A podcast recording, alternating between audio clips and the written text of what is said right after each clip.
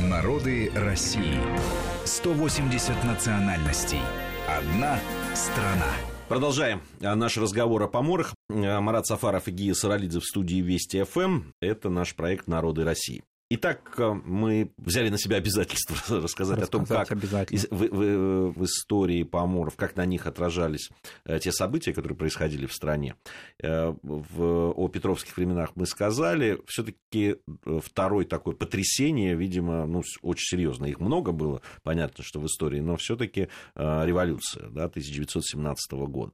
Вот как на поморах отразилось? Потому что для многих таких этнических групп, для тех же казаков, это стало просто катастрофой катастрофы. Да, у поморов это прежде всего, конечно, постепенно, не сказать, что прям сразу 17 год, 1917 а, год рубеж, но постепенное закрытие а, пространства а, обмена и торговли со Скандинавией. А, это, конечно, не сказать, что прям для всех удар был такой колоссальный, потому что, ну, не все, конечно, с Бергеном, с другими а, портами Скандинавии такую активную торговлю вели, но все таки это пространство они воспринимали, ну, я бы не сказал, как свое собственное, ну, как им привычное. Теперь нет, теперь это закрытие. И впоследствии это, конечно, создание артели и рыболовецких совхозов. Но здесь вот разные есть точки зрения. Вот я знакомился с разными, часто полярными да, представлениями историков русского севера. Одни пишут, что это слом традиционного уклада. Другие же говорят, что для поморов, как, не, э, как редко для каких других групп советского населения, вообще характерна была коллективность. Они традиционно и Истори собирались для того, чтобы отправляться на морской промысел, и часто вот это «мы» доминировал над «я», поэтому советский уклад совхозный и артельный, он часто ну, как-то органично адаптировался ну, то есть к этой он, жизни. Он, он не, не был... Не был такой чуждый им, да, то есть это не... Коллективизм был им присущ. Коллектив присущ в том смысле, что это не сгоняли, допустим, как вот в кулачестве это было, да, как это было в богатых зажиточных земледельческих губерниях, где это был трагедией полноценной. Здесь, конечно, это уход определенных видов промысла, которые признавались неэффективными, бесперспективными. Я правильно понимаю, что все-таки поморы не назывались врагами, ну, не считались врагами советской власти, как, допустим, да, там, часть казачества? Потому что, да, потому что, а, несмотря на то, что гражданская война эхом отразилась на русском севере, и люди-то, они не бедные были многие, и купечество там было, а, и, конечно, духовенство, но, тем не менее, вот такой колоссальный трагедий, как это было, например, на юге России, здесь этого не произошло. В значительной мере из-за их адаптированности, из-за того, что они вообще как бы часто страдали земледельцы, как это не парадоксально, что-то мы как-то сегодня к земледельцам много претензий да, предъявляем. Вот земледельцы, они чаще всего, отра... вот у них как-то по ним проходил с катком часто. Это их традиционность, это их малая мобильность и, и приверженность какому-то да, укладу уже, определенному ритму, даже биологическому, часто календарному, и все это нарушилось вдруг резко, да, пришла новая система и все. А этот человек другой, он в море, он привык к стихии. Вот пришла другая стихия, вот такая, которая привнесла с собой новый уклад. Ну, как-то пытаемся к этому адаптироваться. Надо сказать, что ну вот что мы, да, сказали, о том, что ушло. Ну, конечно, ушло. Ну, например, некоторые рыболовецкие традиции ушли, потому и, и при этом они были очень важными, потому что управленцы вот эти вот совхозно-артельные полагали, да, вот эти э, в периоды, особенно строительства этой системы, что это, например, бесперспективно. Будем только вот эти породы рыбы добывать, а эти не добывать. Это все, конечно, меняло многовековой образ жизни. Ну и, конечно, удар по церкви. Пусть он не носил такой же характер, как в других частях, но все-таки он был. Закрытие монастырей, которые всегда были центром учености, а поморы стремились всегда к учености, они не... При том, что они брутальные и ну, суровые. Мы, мы, у нас есть пример стремление. У нас есть стрем... пример такого стремления, который на, рыбобла... на рыбном, что называется, обозе прибыл, да, Михаил Васильевич Ломоносов из-под Архангельска.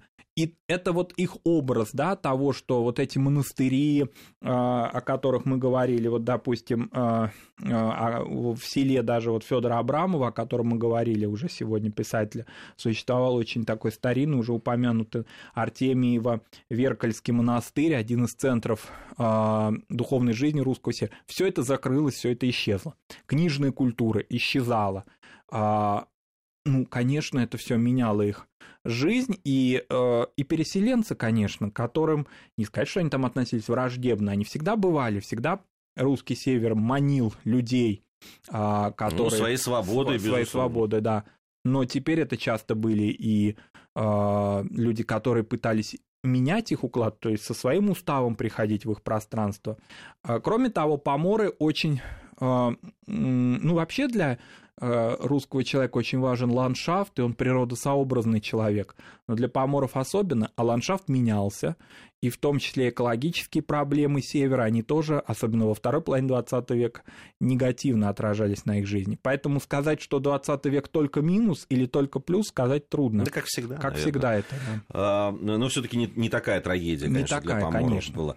А, вот любопытно, когда читаешь о поморах, ведь одной из главных своих отличительных черт поморы сами э, о себе когда говорили, да и говорят, кстати, я с этим сталкивался, они э, считают основной чертой свою честность.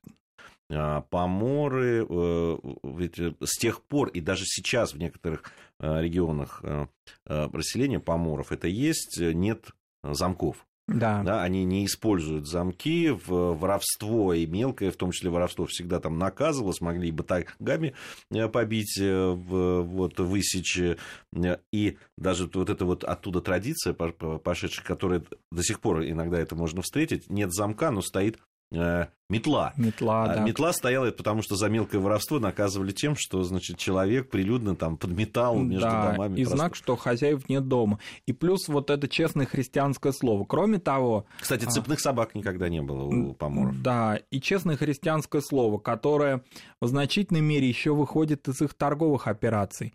Отсутствие заемного капитала, по существу, в нашем таком современном представлении активность вообще торговая, в том числе не только со своими соплеменниками, но и со скандинавами. И при этом честность. И при этом вот, честность. Да, да, вот у нас же э, ставят знак равенства, кстати, это, по-моему, советский период так это, хотя было и до этого, если почитать того же Гелеровского. Да. Э, знак равенства между Э, человеком торговым и, ну, таким жуликом. Да, да. Жуликоватым, жуликоватым. человеком. А здесь вот другая, другой такой стиль торговли. При том, что часто, допустим, купец северо-русский, он не мог даже контролировать, если так современным языком говорят, свои активы прямым физическим образом, потому что они были раскиданы по всему русскому северу. Это, например, и потом впоследствии деревообработка, которая появляется в этих местах. И все равно он хозяин этого, потому что он знает, что его не обманут, и он не обманет. Это репутация. У нас совсем немного времени остается. Надо все-таки мы кухня, обещали о кухне кухня, поговорить. Обязательно. Кухня, мы уже такие намеки-то делали, что она, конечно, рыбная, но это даже мало что сказать, что она рыбная. Она совсем рыбная. Совсем рыбная. Это прежде всего, допустим, ну вот такое очень э, блюдо, распространенное в Архангельской губернии, ныне там бытующее на русском севере, это жареха которая готовится, э, это что-то между жареной рыбой и все-таки ухой, потому что первоначально рыбу и картофель, и лук, его, ну, что называется, кулинарным термином говоря, припускали немножко, да, ну, так чуть-чуть доводя до кипения, а потом укладывали в чугун или в иную какое-то пространство большое, заливали молоком и в русскую печь запекали. Поэтому вроде бы как бы оно не жидкое, но в то же время оно очень сочное. Это блюдо очень распространено на русском севере, и оно поморами считается таким культовым для себя. А это рыбники. Ну, тоже сказать пирог нельзя так сказать, что это чисто в виде пирог, потому что часто в рыбник клали, это вроде бы из теста, но в тесто заворачивали или закладывали целиковую рыбу. Иногда даже две рыбины. Например, клали разных сортов язи щуку, допустим, леща и язи. И вот их заливали тестом. И часто поморы делали, поморские хозяйки делали э, из этого теста такую форму рыбы большой и запекали. Это тоже очень такое распространенное для них блюдо. Это все-таки э, сочетание рыбы и картофеля очень активное. Картофель был как местный, хотя и достаточно такой низкосортный, но все-таки он там выращивался на севере в суровом климате. Картофель ведь очень адаптируется хорошо к разным климатическим условиям, так и привозной из земледельческих уездов. А это треска, которая вот даже вот для этой вот, допустим, жарехи, треска, я не сказал эту важную часть, она соленая обязательно должна быть, иначе она распадется, и там, в общем, она как бы не будет формы у нее, поэтому она соленая, которую предварительно вымачивали перед вот этим припусканием. Эти все моменты с обработкой рыбы, а, солением рыбы, ее употреблением, сочетанием рыбы и ягод, приготовление киселей ягодных, которые очень важное значение имеют от цинги в том числе, защищая людей в том, что нету фруктов, нет большого стола овощного. Вот эта природосообразность и использование всех даров и моря, и даров леса, а, это, конечно, очень важная часть их поморского рациона. А, к сожалению, на пространстве России большом это не так вот как-то мы знаем об этом, да, то есть это часто локально, да, знаете, такая локальная кухня, хотя многие эти блюда были бы, наверное, очень интересны нам всем. У меня есть любопытная история по поводу ну, такая кухонная, да, uh-huh. у нас совсем минута, вот, наверное, я uh-huh. воспользуюсь этим. Э, когда на съемках были ребята, они были очень далеко там от э, населенных пунктов, и был день рождения у оператора и был накрыт стол, и на нем был семга, значит, какие-то другие виды рыб, там, сиговые, по-разному приготовленные, жареные, угу. вяленые и так далее. Был, э, значит, утка, которую там пристрелились и тоже да, приготовили, грибы и так далее. И а, а, герой фильма, сам Помор, значит, он сказал, ну, вот чем... Вот, Богаты ну, темы чем рады. Вот, темы рады. Конечно, говорит, вы привыкли-то, небось, к другому чему-нибудь. Все переглянулись, посмотрели на это богатство да. и сказали, ну, конечно, мы привыкли к дошираку, ну, ну что тут делать как-нибудь, да, будем давиться. Да. Жареху. Поэтому, да.